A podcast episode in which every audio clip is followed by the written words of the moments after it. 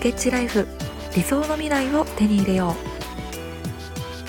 う。こんにちは。ナビゲーターのゆみです。この番組はあなたの人生はあなたの手で作ることができる。未来を信じて描いて理想の未来を手に入れていこう。というコンセプトのもとスケッチライフ代表の真央さんと私由美でお届けしていきます。では真央さんよろしくお願いします。よろしくお願いします。真央さんいよいよ本が発売されましたね。そうですね。はい。発売になりました。おめでとうございます。ありがとうございます。嬉しいですね。ただこの発売日っていうのが大変な時になりました、ね、そうですね。緊急緊急事態宣言ですよね。うん。驚きましたね。かなり不安を抱えながら生活されてる方も多いんじゃないかなと思いますので、うん、そうですね。どうなっていくのか本当に見えないですね。そうですね。うん、この日に発売になったっていうのもなんか意味がありそうですよね。うん、まあそうですね。なんかこうちょっと運命みたいなものを自分では感じていますね。うんやっぱり一人一人、まあもちろん自分一人で解決できない問題ばかりなんですけども、その中でも一人一人が自分の人生をどういうふうに考えて、どういうふうに生きていくのかっていうことを、まあ、決めていく必要があるなと思っていて、うん、そんな時に役に立つ本になっているんじゃないかなというふうに思っていますので、うん、本の中に問いかけが77個と、まあ、クエスト、課題みたいなものが14個入っていますので、そこと、まあ、もしお時間があればそこと向き合ってもらって、これからどういうふうに生きていくかっていうことを、まあ、内側から、自分自身の内側から見つけていくっていうのが、まあ、僕はいいんじゃないかなというふうに思ったので、こういうタイミングになるとは全く思っていなかったですけども、うんうん、こういうタイミングに発売になったということは何か意味があるのかなと思っていて、ぜひ、もしお時間があれば、向き合ってもらえればなというふうに思っています。はい。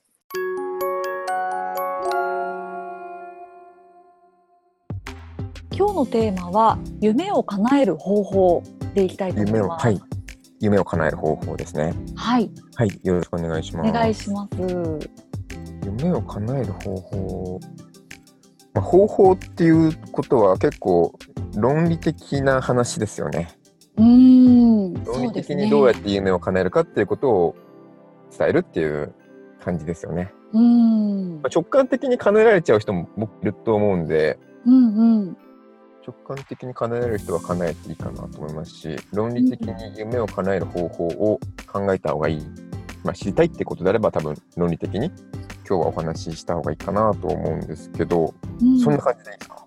そうですね具体的にどういうことをしていけばいいのかどういうことをすれば夢を叶えることができるのかっていうことですね。これ夢を叶えるだけに限らず、うん、何かを達成するとか何かをクリアする時には、やっぱり細分化した方がいいと思うんですね。細分化はいあの、うん、いくつかに分けていく細かく分けるの細分化ですね。はい分けていくのがいいと思うんです。そうじゃないと、こう、なんか巨大すぎてですね、どうやって攻略していいかわからないと思うんですよ。うんうん、例えば自由な人生を手に入れるって言っても、自由な人生ってどんなことなんだろうとかっていうのを細かく考えていかないと手に入らないと思うんですね。うん、だから夢を叶えるということであれば、それをやっぱり細分化した方がいいかなと思ってて、うん、夢を叶える、まあ、プロセスをこういくつかのステップに分けていくのがいいんじゃないかなというふうに思うんですね。うん、じゃあ具体的にどうかというと、夢を叶えるであれば、最初にまず夢を決めなきゃいけないですよね。はい、夢を描く。まあ、叶えるためには何かしらのこうゴールを決めなきゃいけないと思うんで、夢を描く。これが一つ目で、で二つ目が夢を信じる。うんうん、夢を信じるですね。描いて夢、やっぱり自分で信じないとなかなかいけないと思うんで、夢を信じる。で、3つ目。3つ目は、夢を口に出して言うですね。夢を口に出して。やっぱり誰かに言わないとですね、自分一人で叶えられる夢ってあんまりないんですよね。うんうんうんうん。例えば今回僕本を出しましたけど、本を出したいと思っても誰かに言わなかったら本は作れないと思うんですね。一人の力では本は作れないと思うんですね。だからきっとあなたが考えてるような夢っていうのも誰かに言うことをしないと叶わないかなっていうふうに思うので、夢を口に出して言うっていうのが3つ目かなと思ってて、うん、4つ目が行動する。うんうん、行動する。夢に向かって行動する。で、5個目が、継続して行動する。うん、行動する。まあ、4個目の行動をしてもですね、すぐには夢は叶わないと思いますし、きっとですね、うまくいかなかったり、失敗したり、挫折挫折してしまったりとかすると思うんですね。うん、その時にも諦めずに継続して行動することによって夢って初めて叶うと思うんですよ。うんうん、なのでこの5ステップかなと思います。なるほど。僕な、な何言いましたっけ？えっとまず一つ目が夢を描く。夢を描くそうですね。二番目に信じる。はい。三番目に口を口に出して言う。うんうんうん。4番目に行動する。はい。で5番目に継続して行動する。そうですね。この5ステップかなというふうに思いますね。うん、なるほど。で、これ細分化されましたよね。夢を叶えるっていう全体に対してこの5個に細分化されましたので、うん、その5個を順番にやっていけば夢は叶うはずなんですけど、うんうん、きっとですね、一人一人苦手な場所っていうのがあると思うんですね。はい。この5個が全部、あの、押しなべて平たくできるってことじゃなくて、私はこれが苦手だな、私はこれは得意だなっていうのがあると思うんですよ。うん、例えば僕であれば継続して行動するっていうのはそんなに難しくないんですね。継続して行動するっていうのはそんなに難しくないと思ってるんですけども僕は例えば夢を信じるとか、うん、そういったところがちょっと苦手かなというふうに思うんですね。意外ですね。あそうですか？うん、すごい信じてそう。みんな、まあ、信じてから、まあ、口に出して言ってるので、うん、ああ、なるほど。口に出して言う時点では、由美さんのところに届く時点では、僕は信じてるから言えてると思うんですけど、うんうん、言えてない夢もきっとあると思うんですよ。うん、だからこれが信じられるようになれば、次のステップで伝えられるようになると思うんですが、うん、そういうふうに一人一人、こう、苦手なところがちょっと違うかなと思ってて、うん、由美さんであればどうですか？もう私は断然行動ですね 行動ですか？そこまではすごい得意なんですけど。じゃあ描いて信じて話をするまではできる、はい、まではできるんですけど、その先がすごい苦手ですね。それが分かれば、じゃあどうしたらいいかっていうことを考えればいいんですよね。だからそれは、えっと、夢を叶えるのが由美さんは苦手なのではなくて、うん、行動するとか継続して行動するっていうのが自分は苦手なんだなと。うんうんうん、であれば夢を叶えることに対しての前半部分は大丈夫なんだなっていうふうに思えれば、うん、じゃどうすれば行動量を上げられるんだろうかとかどうすれば継続して行動できるんだろうかっていうことをまた今度細分化していけばいいと思うんですね。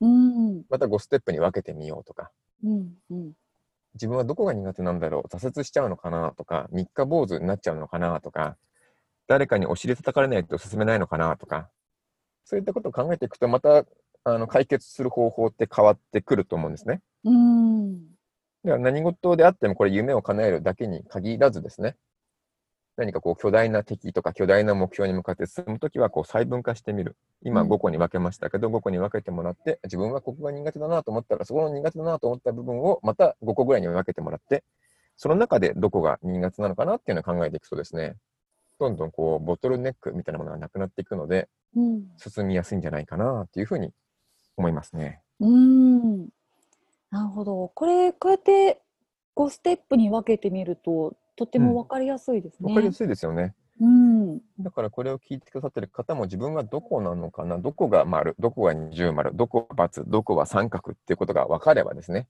うん、その、えー、×の部分、三角の部分から攻略していくと、叶えられる確率っていうのは飛躍的に上がっていくかなって思いますね。はい、いいですね。ぜひぜひちょっとこれやってみて。ぜひやってみてください。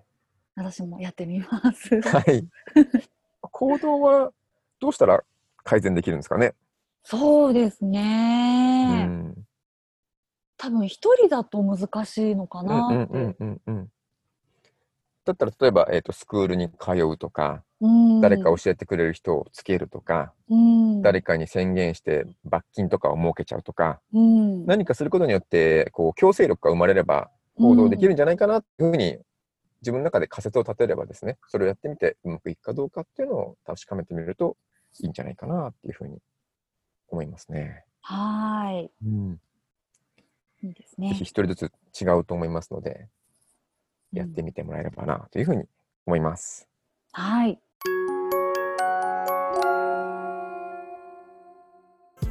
では今日いただいている質問なんですけれども、はい。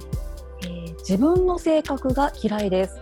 周りの人と仲良くできないしいつも落ち込んだり不安になったりしています。もしアドバイスがあれば教えてください。ということですね。ありがとうございます。ありがとうございますそうですねうん多分優しいですよねこの人うん、すごい思います、うん、私も、うん。優しいし、謙虚で素直ですよね。そうですよね。うん。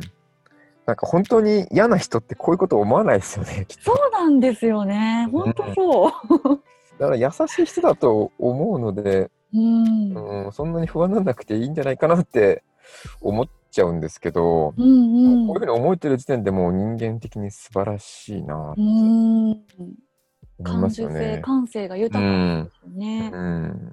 うん気持ちが落ち着かない不安だということであればやっぱり、まあ、いつも言いますけどもちょっと振り返ってみてノートとかに気持ちを書き出してみるのがいいかなというふうに思うんですけど、うんうんうん、とですね子供の頃とかはそういうこと考えてなかったと思うんですね。うん、子供の頃からなんか自分との性格が嫌いでとか、周りの人と仲良くできなくてとかって、そんなに考えてなかったかなって思うんですよ、小さい頃は。うん、だんだんとこう、まあ、学生とかになってきて、ちょっとずつこう社会に触れてって、あのそういった癖っていうか、傾向ができてきたかなというふうに思うので、うん、それを一旦振り返ってみるのがいいんじゃないかなっていうふうに思うんですね。どんな出来事があって、子供の頃とか、うん、まあ、社会人になってからとかどんな出来事があってそれに対して自分がどういうふうに意味付けを捉え方をしてきたのかっていうことを書き出してみるだけでも随分変わるんじゃないかなっていうふうに思うんですね。うん、そうですね。なんかすごくいいなって思うのは変わりたいって思ってるじゃないですか。うん、自分のことが嫌いなところも変わりたい。自分のことが好きになりたい。周りと仲良くできないところも変わりたい。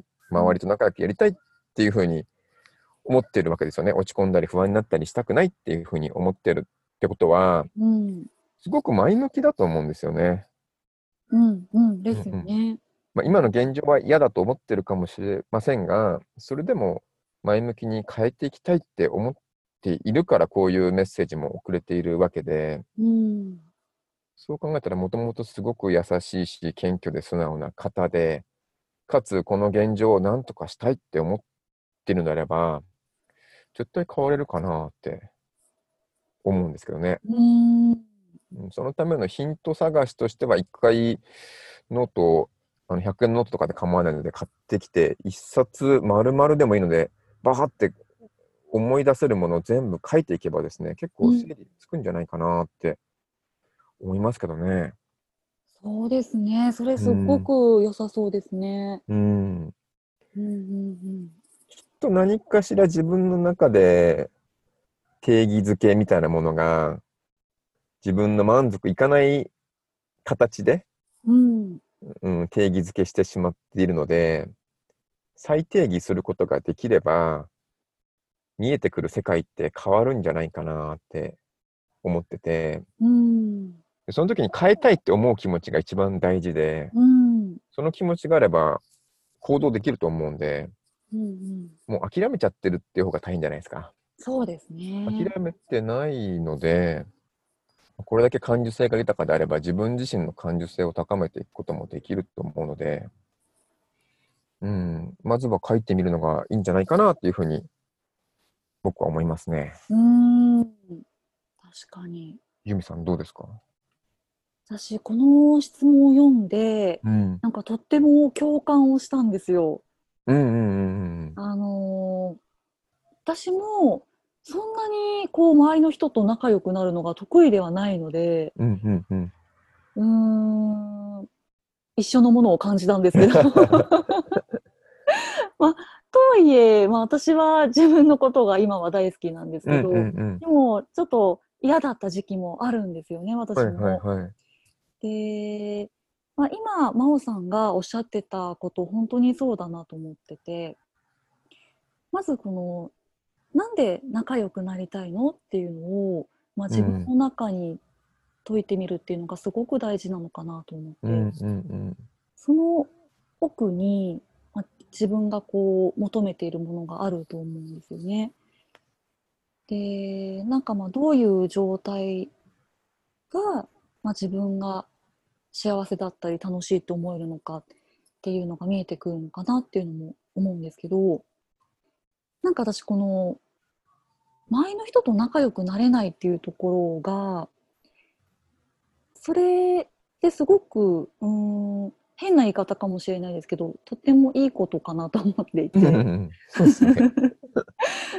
なんかその、うーん、自分の中にある大切にしてることだったりとか、もう思いだったりとか、同じように考えてる人って必ずどこかにいるじゃないですか。で、そういう人とは、まあ、すごく深くつながりやすいと思うんですよね。仲良くなれちゃう、なりやすいというか。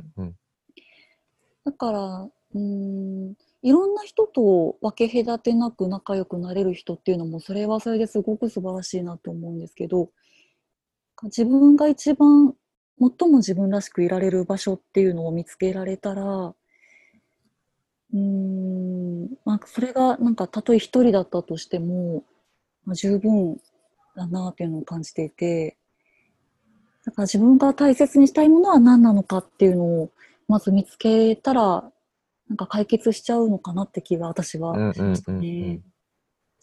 そうですね。周りの人とは別に仲良くする必要ないですもんね。無理やり言ってそうですよしまえば。ね。うん、仲良くなりたい人と見つければいい話ですもんね。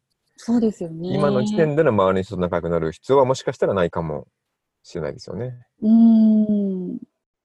そこに落ち込む必要はないのかな。うーん。どんな人と仲良くなりたいのか、うーん。どんなことを大切にしているのか、ですよね。そうですようね。ん、その自分の性格が、まあ、僕も好きじゃなかった時あるんですけど、うん。どうやって変わりました？うーん。ああ、えっと、私は、なんかすごい、今も、まあ、あるんですけど、結構自分のことをすぐ責めるタイプで、うんうんうん。